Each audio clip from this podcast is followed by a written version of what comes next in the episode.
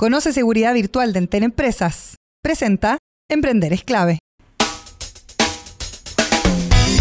Porque mi idea puede marcar la diferencia. Perseverancia, creatividad, dinamismo e innovación. Todo lo que necesitamos para que nuestro emprendimiento salga adelante. Emprender es clave. Con María Elena Dresen. La clave. Me escucha.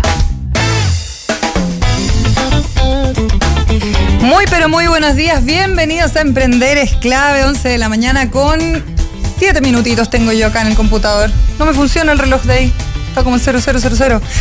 Eh, bienvenidos a nuestro programa, como siempre hablamos de emprendimiento, innovación, buenas ideas, 32 grados de máxima para hoy día según la Dirección Meteorológica de Chile, 24,6 grados a esta hora, hace bastante calor. Mañana, miércoles, vamos a tener 30 grados de máxima. Y el jueves debiera bajar un poquito el termómetro a 29, pero vamos a seguir con los termómetros bien pegados en 30 grados, por lo menos durante toda esta semana. Eh, estábamos leyendo muchísimas, muchísimas noticias. No, no les voy a hablar de coronavirus. Qué latera está la cosa con el coronavirus. Eh, eh, hemos estado viendo muchísimas noticias respecto a las mujeres. Una vez vivía esa mm, marcha enorme de por muy lejos, más de un millón y medio de personas, cerca de dos millones de personas, mujeres, hombres también había marchando, no 150 mil. Eh, muchísimas eh, noticias relacionadas con precisamente las mujeres, eh, algunas que han sido bien, bien incidentes respecto al debate en el Parlamento sobre la Constitución. Algunas que también inciden en de qué manera nos preparamos las mujeres, por ejemplo, para tener un cargo en un directorio o en una alta gerencia. Eh, todo esto se viene gestando ya hace un rato, mujeres que llevan trabajando bastante, no solo en políticas públicas, también en el ámbito de la academia.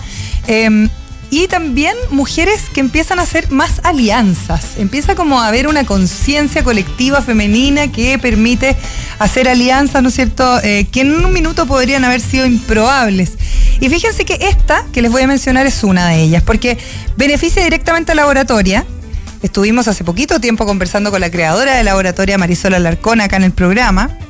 Es amiga de la casa. Una mujer que lo que ha hecho ha sido capacitar a muchas otras mujeres y estaba escuchando la conversación de Fernando Paulsen de que hay fundaciones, efectivamente, y no es la academia ni las universidades públicas, lamentablemente, las que se hacen cargo de eh, la capacitación de nuevos talentos, muchas veces ligados a lo digital, para precisamente dejar de vivir de los commodities. ¿Cuántas veces lo hemos dicho acá en el programa? Eh, bueno, el laboratorio se dedica a eso hace bastante tiempo, eh, ha sido destacado incluso internacionalmente, ha sido replicado el modelo de laboratorio en otros países de Latinoamérica. Y ahora, eh, Dafiti, que es eh, un sitio, un, marketplace online de zapatos que es muy, muy eh, exitoso y requerido por mujeres precisamente y mujeres bacanas, hacen una colaboración. Y la idea de esto es entregar 100% de las ganancias a Laboratoria, que es un emprendimiento de carácter social. Eh, fíjense que esta tienda online, la más grande de Chile, eh, junto a la plataforma Mujeres Bacanas, han decidido hacer esta alianza que se llama Porque Juntas Podemos Más. Y eso es más que evidente, Juntas Podemos Más. Eh, quieren conmemorar entonces eh, este mes de la mujer con esta alianza. Eh, y quieren hacer que haya más espacios digitales y desarrollo digital para nosotras las mujeres. Para alcanzar esta meta, Dafiti se unió a Mujeres Bacanes y crea una colección que es como cápsula llamada Dafiti by Mujeres Bacanes, que consiste en una línea de poleras estampadas con citas de grandes mujeres que alzaron la voz. El 100% de las ventas, el 100% de las ventas de esas poleras que están disponibles en www.dafiti.cl eh, está destinada precisamente a entregarle a Laboratoria que lo llaman emprendimiento social, pero es una empresa que tiene un carácter social, por supuesto, y que impulsa entonces eh, los talentos femeninos para la economía digital. Sin ir más lejos, eh, el lema de Laboratoria es el mundo necesita más mujeres que desarrollen softwares. De hecho, a nivel mundial, el porcentaje de hombres que trabajan en tecnología versus mujeres es muchísimo mayor. Acá en nuestro país, ni hablar. Esta nueva apuesta entonces va de la mano de este marketplace que también trabaja obviamente 100% digitalizado y eh, la idea es precisamente poder impulsar más iniciativas de este tipo, porque efectivamente son como eh, pares improbables, decía yo, ¿no? Mujeres, eh, por un lado, una persona que lleva dedicada a eh, el rubro de la moda, en este caso los zapatos, mujeres, eh, etcétera, siempre eh, digitalmente hablando, y Por otro lado, laboratoria que funciona en vez de la academia, que las fundaciones están haciendo ese trabajo, lamentablemente. Hay algunas empresas ¿ah? que, que funcionan y algunos institutos que funcionan bajo bajo como el concepto alemán, lo que se estaba hablando acá con, Fernando Paulsen. Y eh, bueno, Mujeres Bacanas, que es una plataforma que se ha encargado ya hace un par de años, diría yo, de destacar a todas aquellas mujeres que han hecho historia y aquellas que la están haciendo hoy. Así que felicitaciones por eso y recuerden entrar a www.dafiti.cl. Ya, sin más rodeos, vamos a estar conversando con el fundador de Eco Engranaje, un emprendimiento sustentable que lo que hace es educar y que generemos al fin ese cambio de mentalidad para cuidar nuestro medio ambiente. Y después vamos a estar eh, con la codirectora de Girls in Tech, otra organización que es muy importante sin fines de lucro y que identifica, conecta y da visibilidad a las creadoras de tecnología en Chile. Que lo que hacen ellas también es que ponen figuras que inspiren a las más jóvenes a poder adaptar y adoptar nuevas tecnologías en su quehacer cotidiano.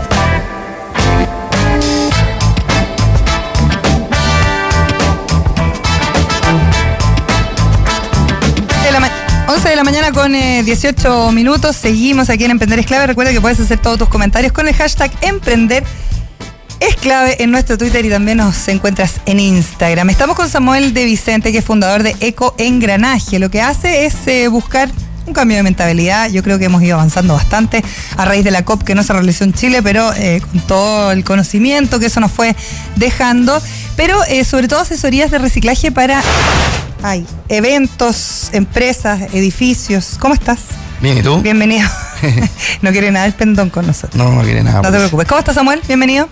Muchas gracias por la invitación. Cuéntame un poquito qué es Eco Engranaje y hace cuánto tiempo nace. Bueno, Econgranaje es una empresa de economía circular ¿Ya? que presta servicios de gestión de residuos en empresas, condominios, edificios Ya. y todo lo que conlleva obviamente la En comunidades en comunidad, general. digamos, todas las, O- todas- o todas las cosas más masivas, podría eh, ser. Oficinas que, que generen residuos. Nosotros ofrecemos planes, obviamente, y certificamos a, a estas instituciones. Ah, ¿y cómo lo certifican? ¿Con qué? Es un certificado de exposición final de residuos, que ¿Ya? es lo que obviamente conlleva hoy en día la ley REP para en Perfecto. el fondo trazabilizar y que quede registrado que realmente los residuos están siendo reciclados Y correctamente. ahí ustedes trabajan con otras instituciones, hacen como de. hacen un- una pasada, por decirte de alguna manera, eh, porque no todos los residuos son iguales, no todo es 100% reciclable. Cuéntame un poquito cómo funcionan. Tenemos alianzas, nosotros somos especialistas en plásticos. Alianza, exacto. Tenemos alianzas con Cristalerías Chiles, por ejemplo, con Perfecto. Revalora, Perfecto. que es una fundación. Sí. Eh, tenemos también eh, alianzas, digamos, de gestión fuera de la zona de Santiago, porque si bien nosotros nos enfocamos a Santiago, eh, tenemos alianzas, obviamente, que también nos ayudan a la gestión externa, en- por ejemplo, en Viña, Valparaíso, eh, la cual obviamente tenemos ahí contratos que obviamente nos amarran Ajá. de forma partner. Ya, o sea, lo trabajan de manera colaborativa, de alguna manera. Y obviamente nosotros disponemos de nuestro certificado para que ellos tengan la resolución y puedan disponer los residuos en nuestra planta y obviamente que se haga la economía circular real. ¿Hay, hay más conciencia eh, privada, así como del ciudadano a pie, o, o colectiva o más organizada, como corporativa? ¿Existe esa conciencia? ¿Las empresas cómo se han ido también? La comunidad, las personas que van, nosotros también administramos puntos limpios, Ok, como el de Suba Empresarial, por ejemplo. ok. Eh, yo creo que el compromiso está mucho más, crecido en el tema de la comunidad. La persona que está en su casa, se, eh, segrega en su casa y no confía lamentablemente en la gestión de residuos. Hay mucha mitología en torno, claro, al- como al punto limpio municipal. Sí, sabes que.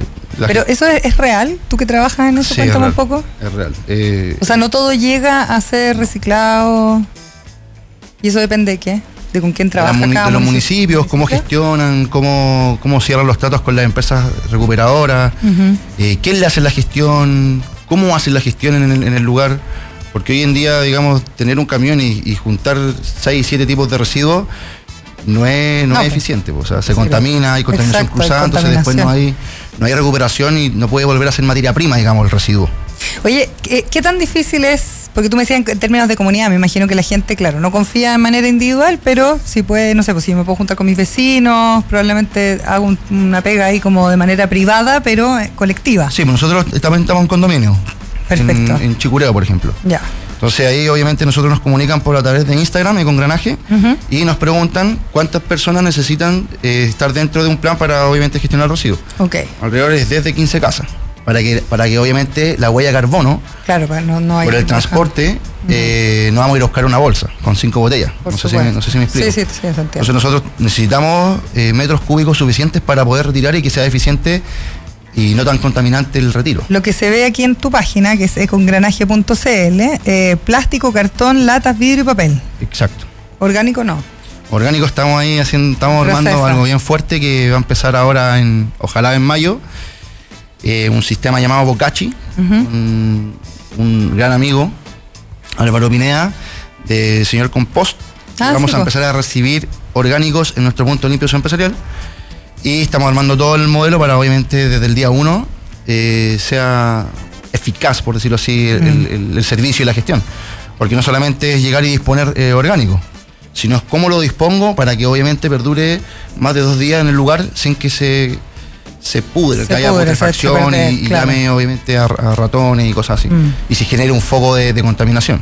Eso es lo que no queremos. Ustedes tienen puntos limpios, tú me decías, uno en, en Huechuraba, Sí, en Huachuraba, después tienes otro en Las Condes, en Las Condes, Campus Casona, en la casona de, de la, La- del Andrés Condes, Bello. sí, de Andrés Bello. Ya, después tienes otro en, eh, en Centro Parque. En, en- Centro Parque. Y uno en Estación Central. Sí, esa es la planta. Esa es tu planta. La planta, claro, la Que planta la gente puede igual ir a la planta. Sí, tenemos hartos vecinos y hartas empresas que van con camiones, obviamente, y ahí trazabilizan sus residuos. Ok. Cuéntame un poco eh, con las empresas. ¿cómo- ¿Cuál es como el modelo de negocio? ¿Ustedes cobran un FIE? Me decías tú. Cuéntame un poco cómo lo hacen. Vas, tienes que analizar dependiendo de la cantidad de gente que trabaje. Exacto. Nosotros, bueno, no- se comunican con nosotros, nos piden obviamente una reunión, nosotros vamos a terreno y escuchamos las necesidades de cada, de cada cliente. Que no todos solamente quieren, quieren gestionar sus residuos. Hay algunos que solamente necesitan la certificación, por ejemplo, pero ¿Por no qué una, una empresa necesitaría solo la certificación? por el tema de la ley REP. Porque Ya, ya, perfecto. Pero eso está, está operando hoy día solo para... Para algunas empresas. Algunos sectores Es súper productivos raro ahí, por eso como medio intermitente el tema, porque Mm. para algunos aplica y se le ha dado aviso y para otros no. A otros nunca le ha llegado ningún correo, entonces Ah, ya, va sea, a depender siempre del, del- del- yo creo que el volumen del- de, la, de, la, del- de la producción. de la producción, claro, y de lo que, y de lo que generan como, como empresa los residuos contaminantes. Eh, entonces nosotros una vez que nosotros hacemos un- un- una investigación dentro del terreno, eh, escuchamos al cliente y le ofrecemos un plan. Ya de esto tenemos cinco planes, por ejemplo, eh, que obviamente que, que- que se adaptan a, a buenos valores y precios, digamos, Ok. y a la necesidad del cliente, o planes especiales como ellos quieran armarlo. Perfecto. Asesorías, por ejemplo.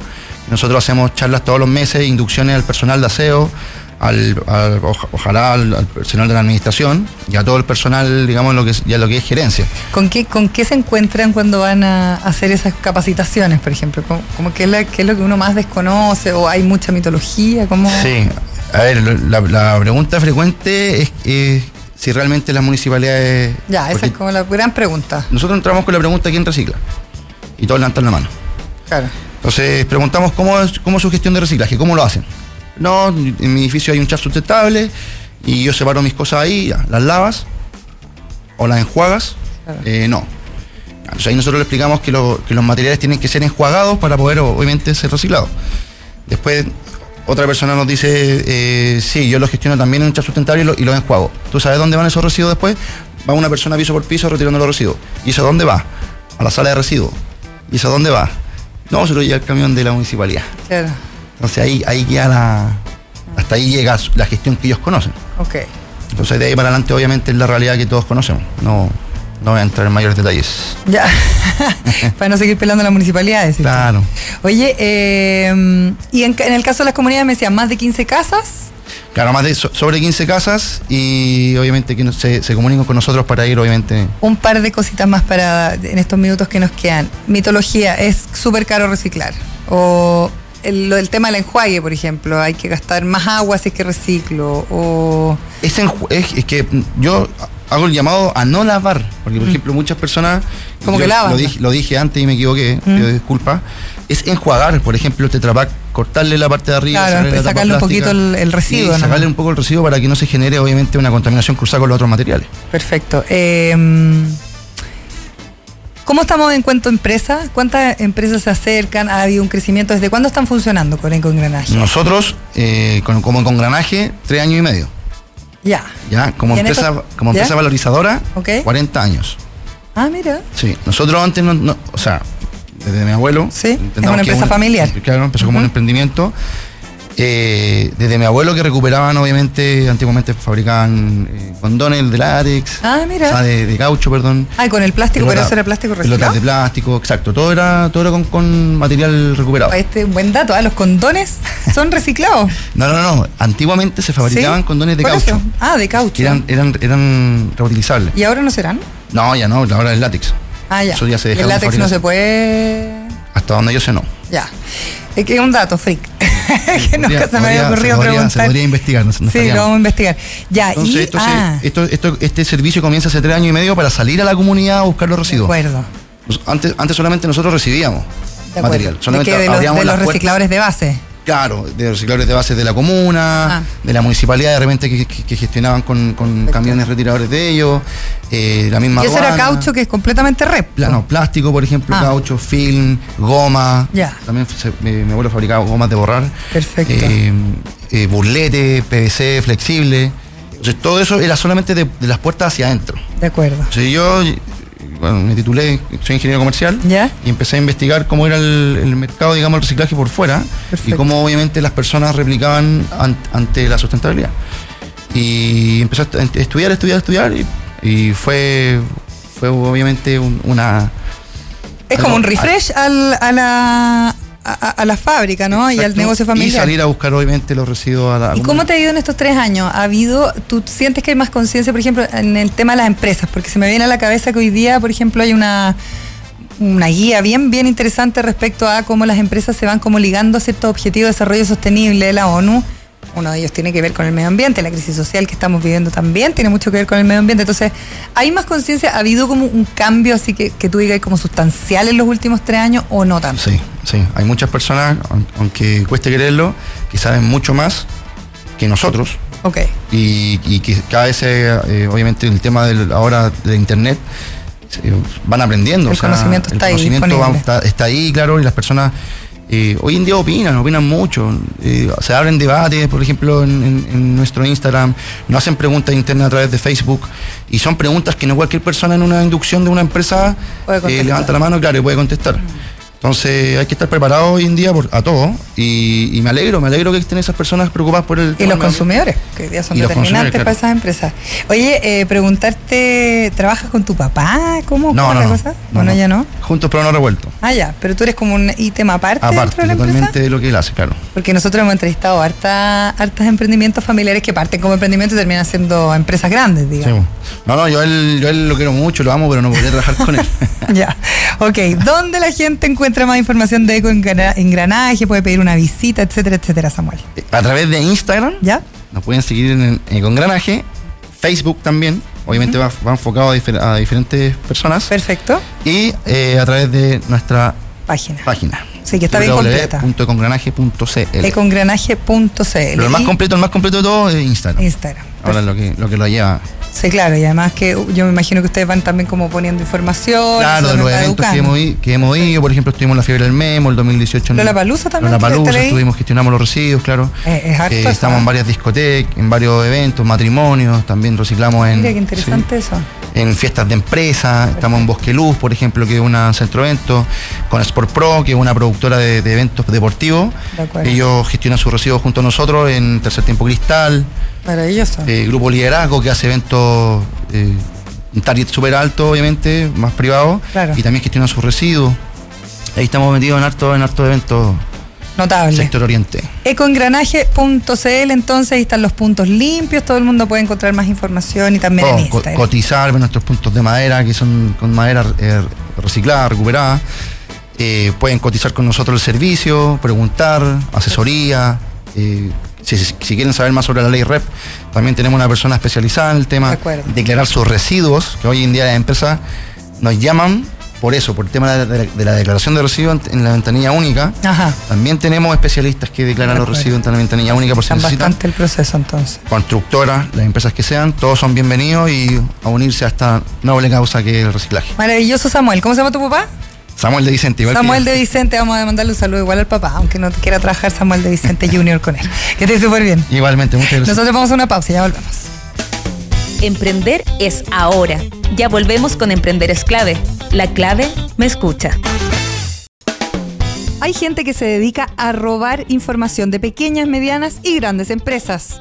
Porque la verdad es que cuando hablamos de ciberataques no importa el tamaño del negocio. Por eso, en Entel Empresas se dedican a protegerlo con seguridad virtual. Solo tienes que ingresar a entel.cl slash empresas y descubrir la importancia de proteger tus datos.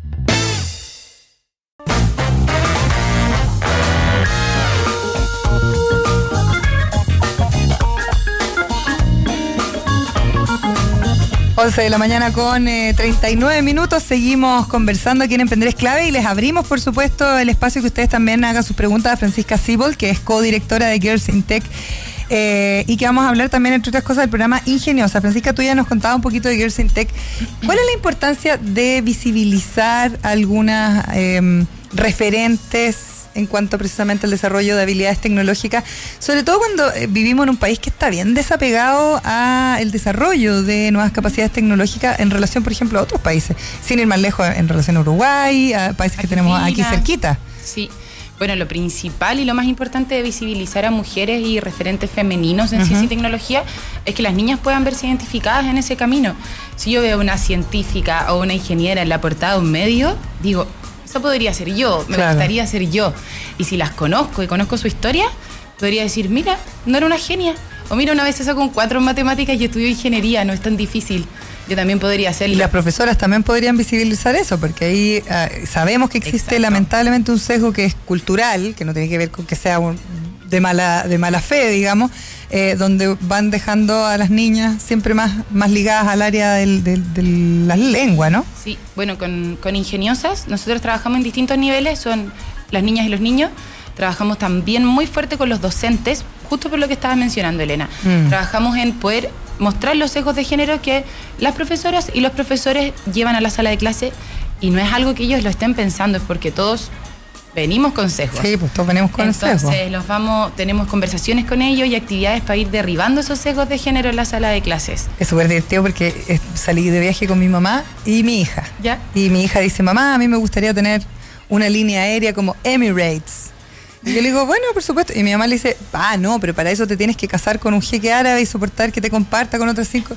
No, ya no se tiene que casar con él. Pero No, ¿cachai lo puede que como- ella misma. Estoy, estoy dando un ejemplo súper ridículo, pero son es ese tipo de son. sesgos que van, o sea, de, de la generación de mi madre a la mía, ya yo ya tengo conciencia. La Amalia, mi hija, realmente ni siquiera había pensado en la opción de casarse con un hombre para poder obtener lo que quería. Exacto. Es impresionante eso. ¿Cuántos ¿eh? años tiene tu hija? 14. 14. Sí. Es que la- eh, los sesgos de género y la brecha entre las niñas y los niños, sobre todo en ciencia y en tecnología, a los 12 ya se hace casi irreversible. Comienza desde muy pequeño, Claro. desde los 4, Cuatro, 6 cinco, años. sí. Y a los 12 ya es algo que hay que empezar a trabajar fuertemente porque muchas veces si es que ellas no cambiaron su mentalidad, a los 15, 16 ya, ya piensan que son pésimas para las matemáticas, Claro. que nunca van a entrar en una ingeniería, que es de hombres, que es difícil. Mm. Sí. Oye, eh, en cuanto a la capacitación o a eso, a eso que ustedes hacen con eh, los profesores, cuéntame un poquito más cuál es el quehacer en general de Girls in Tech, más allá de la- del poder visibilizar estos referentes femeninos. Bueno, eh, el trabajo que hacemos con docentes y con niñas y jóvenes lo hacemos desde nuestro programa que se llama Ingeniosa Ciencia y Tecnología para Todas. Ok. Y este programa nació porque estábamos nosotras trabajando en crear comunidad en mujeres que están en ciencia y en tecnología. Y nos dimos cuenta que a lo largo de los años este, este número, la aguja, no se movía mucho. Ok. ¿Y es por qué? Por los mismos sesgos que tenemos hoy día las personas que están liderando empresas, las personas que están en los, en los gobiernos y en los cargos más altos, los que pueden tomar decisiones a nivel país, eh, tenían con muchos sesgos. ¿Y es por qué no estábamos trabajando unos años antes? Entonces así, con Ingeniosa, comenzamos a trabajar con las niñas. Ya, ¿y en qué Queremos- consiste ese trabajo? ¿Cómo se, cómo se hace? ¿Cómo- Las cómo invitamos funciona? a conocer el maravilloso mundo de la ciencia y la tecnología. Hacemos actividades en los liceos, llevamos a las, a las niñas a espacios de ciencia y tecnología para que los conozcan, interactúen, vean que ¿Cómo se cuál? pueden equivocar. De repente laboratorios o empresas de tecnologías que los vean trabajando, que vean a otras mujeres como referentes. Y una vez al año tenemos nuestra actividad HITO, que es la Semana Ingeniosas. Llegamos a casi 3.000 niñas en ocho regiones de Chile. Y lo que hacemos es invitar a las niñas a un espacio seguro en el que vive la experiencia de las STEM, ¿cierto? La ciencia, la tecnología, la ingeniería y la matemática. Perfecto. Entonces tienen un taller de programación. Y un espacio seguro didáctico. significa qué? Un espacio seguro es un espacio en el que hay ni- otras niñas, hay monitoras que son niñas, hay charlistas que son mujeres. De acuerdo. eh, son astrónomas, ingenieras que ellas las puedan conocer, Sus hacerles historias. preguntas. Exacto. Eh, en Santiago lo hacemos en el Museo Nacional de Historia Natural, que es un espacio que nos recibe hace cuatro años y es increíble. Ya con Greta la ballena, las Sí. niñas quedan alucinadas, ¿cierto? Sí, claro. Los que han ido al museo saben que es un pues. espacio maravilloso. La ballena Y, del techo. Y bueno, la metodología ingeniosa eh, se trata mucho de inspirar, de que las niñas entiendan que la programación no es solo sentarse en el computador, de que sepan que no hay que estudiar astronomía para trabajar en astronomía muchas veces, que conozcan una ingeniera que si se sacó un 4 en matemática en tercero medio, y ellas están en la misma, o vienen de un colegio rural, y estas mujeres que trabajan en grandes empresas de tecnología también. Oye, eh, y en ese sentido, Francisca, cuando uno ve como un poquito estudios internacionales, o incluso acá en Chile, eh, no sé, yo hablando con la Mónica Retamal, por ejemplo, uno ve que hay resultados que son inmediatos sobre, por ejemplo, las posibilidades laborales que después esas Exacto. niñas pueden tener, más allá que sean ingenieras o que puedan estudiar una, carre- una carrera tradicional. Por ejemplo, con el tema de la programación, y, y lo hemos dicho hasta el cansancio acá, en, en el programa quizás no estaríamos hablando de un sueldo mínimo de 500 mil pesos si es que realmente le diéramos las capacidades a todas aquellas personas que hoy día probablemente trabajan en empleos que son Sí. mucho más eh, precarios porque estamos viviendo un commodity, tipo de los Sí, commodities. Bueno, está pasando mucho el- este tema con la revolución que estamos viviendo ahora, que en su gran mayoría los trabajos que van a desaparecer son trabajos hechos por mujeres, porque son trabajos más rudimentarios Mm. generalmente. Entonces necesitamos hacernos parte de este nuevo desarrollo tecnológico y además de ser trabajadoras, de poder crear. O sea, que las niñas desde pequeñas entiendan que ellas sí pueden crear la próxima app, que ellas se imaginen qué es lo que va a ser. Claro, pues somos Eh, súper buenos como usuarios, a nivel usuario de la tecnología, Sí, pero no tenemos idea de lo que pasa atrás. sí, somos mayores usuarios. Oye, y en ese sentido, perdona, sigue, Sí. sigue, sigue. No, no, no, es que también es algo que tenemos, los ecos siguen viniendo y ahora están recién, traje mi torpedo. Sí, sí, muy porque bien. están los resultados de las matrículas en Ah, general de buenísimo, este a año. ver. Y los números están. Ah, ya hay resultados de admisión porque lamentablemente, la, la universidad está más perdida. con el Están, en, de están en general, hoy día salió una nota. Sí, la vi. Eh, sí, en general, entonces todavía habla que solamente un 10% de las mujeres entran a las carreras de construcción, de ingeniería y de industria. Entonces, el número en general sigue, sigue igual. Están más ligadas a la salud y leí otra cosa. y educación. sería Que educación. de nuevo, consejos de género como las mujeres estamos ligadas al cuidado de los otros, a temas más sociales, siempre, que no está mal, pero necesitamos saber que nosotros podemos resolver esos temas sociales también desde otra mirada, Mm. como con la tecnología y la ciencia. Sí, y hasta ahora eh, ha estado bien determinado por las fundaciones o las organizaciones sin fines de lucro que se dedican como a empujar esto, ¿no? Que hay muchas y hay varias que tú me comentabas fuera del micrófono se están dedicando un poquito más con enfoque de género hoy en día. Eh, ¿De qué manera esto debiera finalmente ser incidente en una política pública o cuando estamos hablando de una nueva constitución? Exacto. O sea, yo he tenido peleas no menores con, Peleas, eh, sí. con parlamentarios porque no eso no eso es una ley no está en la constitución bueno pero hay que tener una institucionalidad que sea robusta para tener una ley de protección de datos que no tenemos Exacto, y que se viene empujando hace varios años. hace un montón de tiempo está Sí, durmiendo ahí sí, feliz la, ley Uber duerme como que no se le pone doble clic a algo que es súper importante como que nosotros nos vam- vamos avanzando y desarrollándonos más rápido de lo que la educación, nuestro sistema educativo, las leyes nos Mm. lo permiten. Bueno, desde Ingeniosas creemos que la base es la colaboración. Creo que hoy día todos los que estamos trabajando en la sociedad civil sabemos que esa es la base para trabajar. Nadie va a resolver esto solas. Claro. Eh, necesitamos el apoyo de las empresas, de Eso te iba a privado, preguntar. Eso te iba a necesitamos el apoyo del Estado al mismo tiempo, necesitamos Sí. poder sentarnos en las mismas mesas para poder desarrollar iniciativas, políticas que sí puedan mover esta aguja. y había ha habido conversaciones con el Ministerio de Ciencia Ha habido Tecnología? buenas conversaciones con el Ministerio de Ciencias. Ellos están trabajando ahora en la Política Nacional de Inteligencia Artificial. Están interesados también en escuchar a las niñas, que eso no es tan común. Mira. Interesados en saber qué piensa una niña de 15 años sobre la tecnología, sobre cómo ellas se involucran con la inteligencia artificial. Que eso también es súper interesante y nos habla de que están sí ampliando un poco la mirada para tomar decisiones. Ya, de acuerdo. Sí. Y de ahí podría, por ejemplo, resultar alguna otra cosa que fuera un poquito más Más robusta me refiero. Como Exacto, ellos planean presentar una, esta política en junio. De acuerdo. Así que ahí vamos a ver cómo, cómo escucharon a todas las mesas de trabajo. Sí, y si es que son capaces de aunar también eh, algunos otros ministerios que de Sí. alguna otra manera también debieran participar en estas conversaciones. trabajar junto con el Ministerio de la Mujer para moverla esta, para cerrar esta brecha, con el Ministerio del Trabajo para invitar a las mujeres a ser parte. No solamente ser como trabajadoras y obreras, sino que poder ser parte de una compañía, de una empresa y no dejar de lado tu, tu área de mujer, tus cuidados, etcétera, como Sí. lo que siempre existe en Hay, disyuntiva. hay algunas cosas que suceden, que han sucedido, por ejemplo, en Estados Unidos, que tiene que ver con la necesidad de las empresas también de tener personas que manejen este tipo de eh, conocimientos. Sí. Y que finalmente son las empresas, e incluso acá en Chile también se hace, hay una empresa que está metida, por ejemplo, en, en la, Andrés en la Finisterra, haciendo algunas capacidades nuevas, ¿no? Sí. Pero hubo un plan de empleabilidad mucho mayor que estaba determinado por, eh, por el Major de Nueva York y se hizo como un- una reconversión no menor. Eh, ¿Podría suceder algo así en Chile, que fueran las empresas las que efectivamente eh, promovieran el que se pudiera hacer una reconversión, por ejemplo, laboral en mujer? Yo creo que las empresas hoy día lo tienen súper presente. Lo ven. O sea, ven la necesidad cuando ellos están buscando nuevos talentos para su empresa, ven la necesidad de buscar mujeres, ven la poca no, cantidad de currículums femeninos que les están llegando. Entonces, no lo veo muy alejado que ellas sean las que, si es que el medio no les está colaborando, ellas sean las que puedan forzar este pie. Oye, em, para un colegio o para alguien que haya escuchado, que le interese, ¿cómo puede tomar contacto con ustedes? ¿Es abierto? Principalmente eh, a través de nuestro Instagram, Ok. arroba ingeniosas-bajo. Eh, las invitamos a escribirnos. Nosotras nos podemos acercar a colegios. eh, para la Semana Ingeniosa, nosotras venimos trabajando con colegios hace cuatro años. Ok. Eh, entonces estamos haciendo un trabajo de medición sobre la percepción de las STEM en las niñas, de la ciencia y la tecnología, bien importante. Eh, si hay otros colegios que tienen iniciativas, que tienen ganas, nosotras nos acercamos, hacemos actividades con docentes, podemos, en el fondo podemos juntos resolver la necesidad que ellos tengan. Perfecto. Y una invitación, que Sí. tenemos un- una actividad muy pronto que les puede interesar y que tiene que ver con lo que estábamos hablando de nuevos talentos. Ajá. El 23 de marzo vamos a realizar Women in Data Science, WITS 2020. Esto es una conferencia de la Universidad de Stanford que Ingeniosas y el Instituto de Data Science de la Universidad del Desarrollo realizamos hace varios años. Y este año vienen inter- invitadas internacionales y nacionales.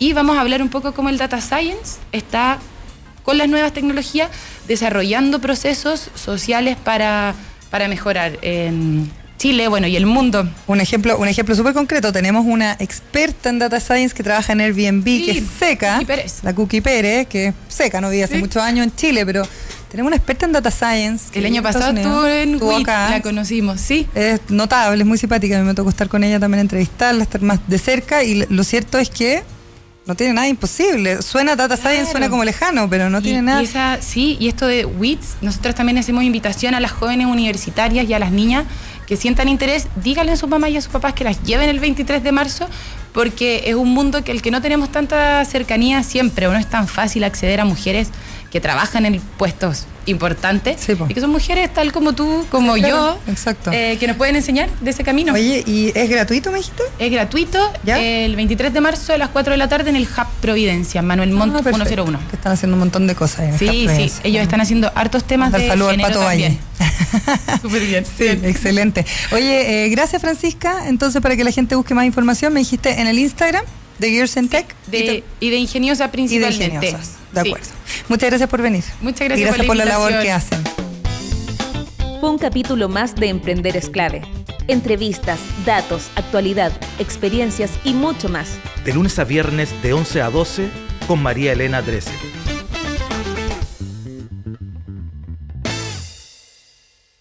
Conoce seguridad virtual de Entel Empresas. Presentó Emprender es clave. Según datos a nivel mundial, el 60% de las microempresas y pymes que son afectadas por un ciberataque disminuyen sus ventas fuertemente debido. Existen ciberataques que perjudican tu negocio. En Entel Empresas nos dedicamos a protegerte de ellos. Conoce el nuevo servicio de seguridad virtual de Entel Empresas e infórmate sobre la importancia de proteger tus datos en entel.cl/empresas.